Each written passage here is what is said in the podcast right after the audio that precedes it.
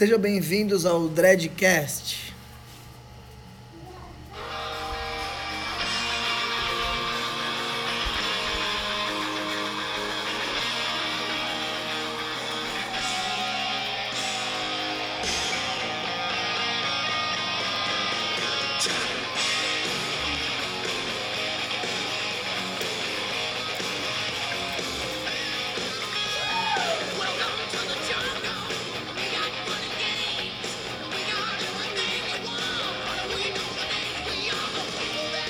Muito bem, galera, sejam todos bem-vindos a, a, mais um conteúdo. E meu objetivo é produzir conteúdo tanto pro, pro YouTube quanto pro, pro canal do podcast, pelo menos uma vez por semana. Mas como demanda muito tempo, demanda tanto da estrutura do conteúdo quanto da, da postagem e tudo mais, é, vai depender muito da interação de vocês e o quanto a gente consegue levar essa mensagem para frente. É, eu acredito que a cada 15 dias seja algo possível de fazer, mas é, dependendo da interação de vocês, do quanto vocês gostarem dos conteúdos, compartilharem, comentarem, é, a gente pode acelerar isso para um conteúdo por semana, tá bom? Hoje eu vou falar de um aspecto muito interessante, muito importante, que vai caber para qualquer pessoa, independente do, do, do, qual é o seu trabalho, né? Porque é uma mudança de paradigma de, de, de entendimento de como a gente precisa se desenvolver é, no trabalho. Bom, principalmente na área da saúde, esse olhar técnico ele, ele é muito forte, talvez seja o, o aspecto mais forte da, da área da, da saúde no contexto geral é o conhecimento técnico, né? E para a maioria dos profissionais e áreas, o conhecimento técnico é a única ou a coisa mais importante que a gente tem que focar. Vamos pensar no professor de educação física que dá aula de musculação, por exemplo. É, a maioria acaba entendendo que entender de musculação e ser muito bom na musculação é tudo que ele precisa saber. Só que é, isso tudo é muito confuso, né? Se, se a gente for pensar é, na área da saúde, até a maneira com que a gente se comporta e, fala, é, é, meio confuso a gente saber para quem que a gente está falando. Se a gente está falando de um, de um, ponto de vista mais acadêmico ou se a gente está falando para pessoas leigas, né? A maioria dos professores não trabalham, não desenvolvem con conteúdo, por exemplo, nas redes sociais ou qualquer lugar para fins acadêmicos. Mas ele se comunica e se comporta como se tivesse. Você acha que o seu aluno está realmente interessado em saber o que é ciclo de Krebs? Ele está interessado em saber como que você vai resolver o problema dele e como você vai acessá-lo para entender o que ele precisa fazer. Mas isso é assunto para uma outra conversa. Bom, em 2008 a, a Unesco encabeçou um estudo que eles, eles tinham um objetivo muito claro. Eles queriam responder a pergunta: qual é o futuro da educação no mundo? Né? Então eles investiram muita grana, muito tempo para desenvolver essa pesquisa. E aí, é, o que, que a gente entende depois desse estudo? Né? Primeiro, é, a maneira com que a gente se desenvolvia na nossa carreira era a seguinte: você passava a infância, a adolescência e o começo da fase adulta estudando, aí você parava tudo e só trabalhava até morrer. Pum! Beleza? Muito bem. Aí, um segundo momento, que é um momento que a gente está saindo agora é o momento de intervalos. Então você estuda, aí você para e trabalha. Aí você para e estuda de novo, aí você para e trabalha mais um pouco. Aí você para e estuda e você para e trabalha. Que é o modelo escola, trabalho, é, faculdade, trabalho, pós-graduação, trabalho, mestrado, doutorado, enfim, se você seguir esse caminho.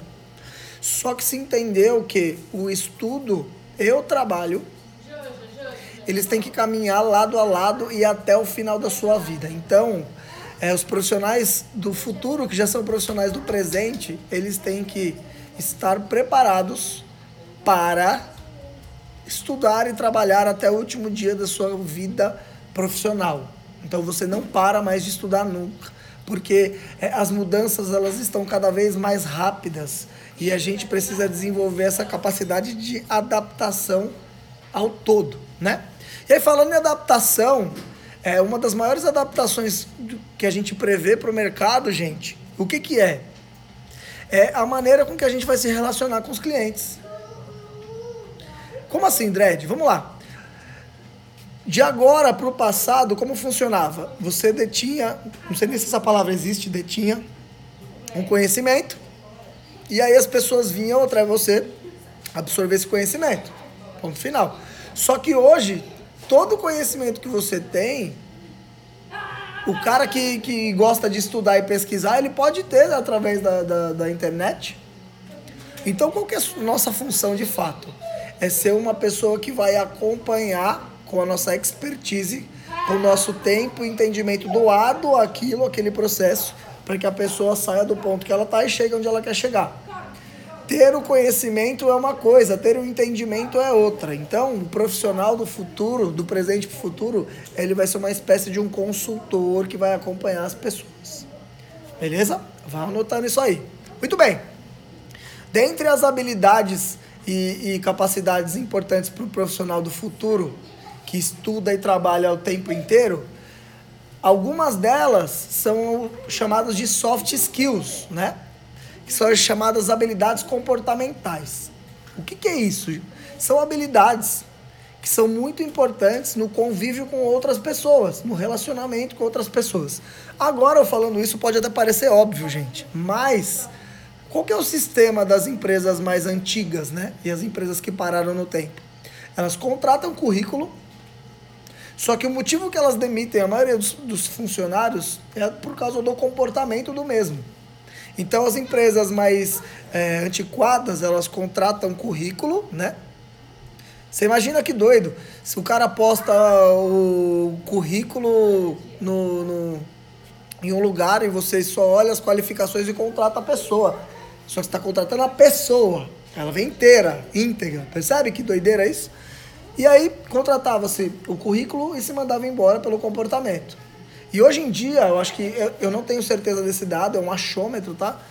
A primeira ou uma das primeiras empresas que começou a inverter esse pensamento foi a Disney, que ela começou a contratar comportamentos e treinar a técnica. Isso é óbvio, né? Você consegue ensinar qualquer um a realizar qualquer técnica.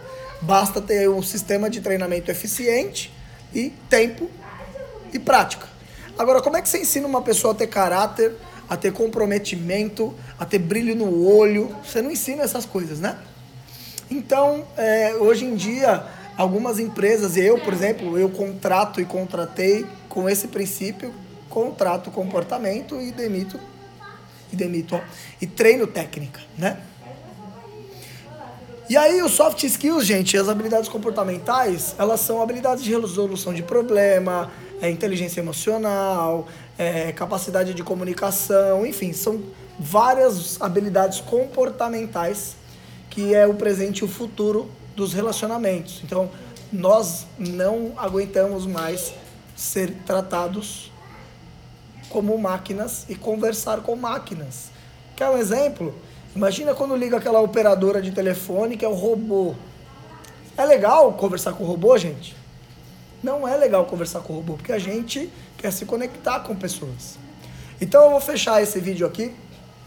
E o que eu quero que você reflita e me escreva aqui, ó, nesse, nesse conteúdo, ou posta no seu, no, nas suas redes sociais e me marca fazendo essa, essa, esse questionamento, né? É, você consegue compreender hoje que a habilidade técnica de um profissional, mesmo que seja de uma formação técnica, é um dos braços que ele precisa desenvolver, não é o único. E também não é o mais importante. Gente, você tem um conhecimento técnico nota 10. Você consegue transmitir 1%. O que você sabe é 1%, gente. Beleza? Me deixe saber o que você achou desse conteúdo. Vamos fomentar a discussão sobre isso. É, compartilha nas suas redes sociais, marca os seus amigos, se inscreve no, nos canais, no podcast se você não tá. E vamos junto. Valeu, galera!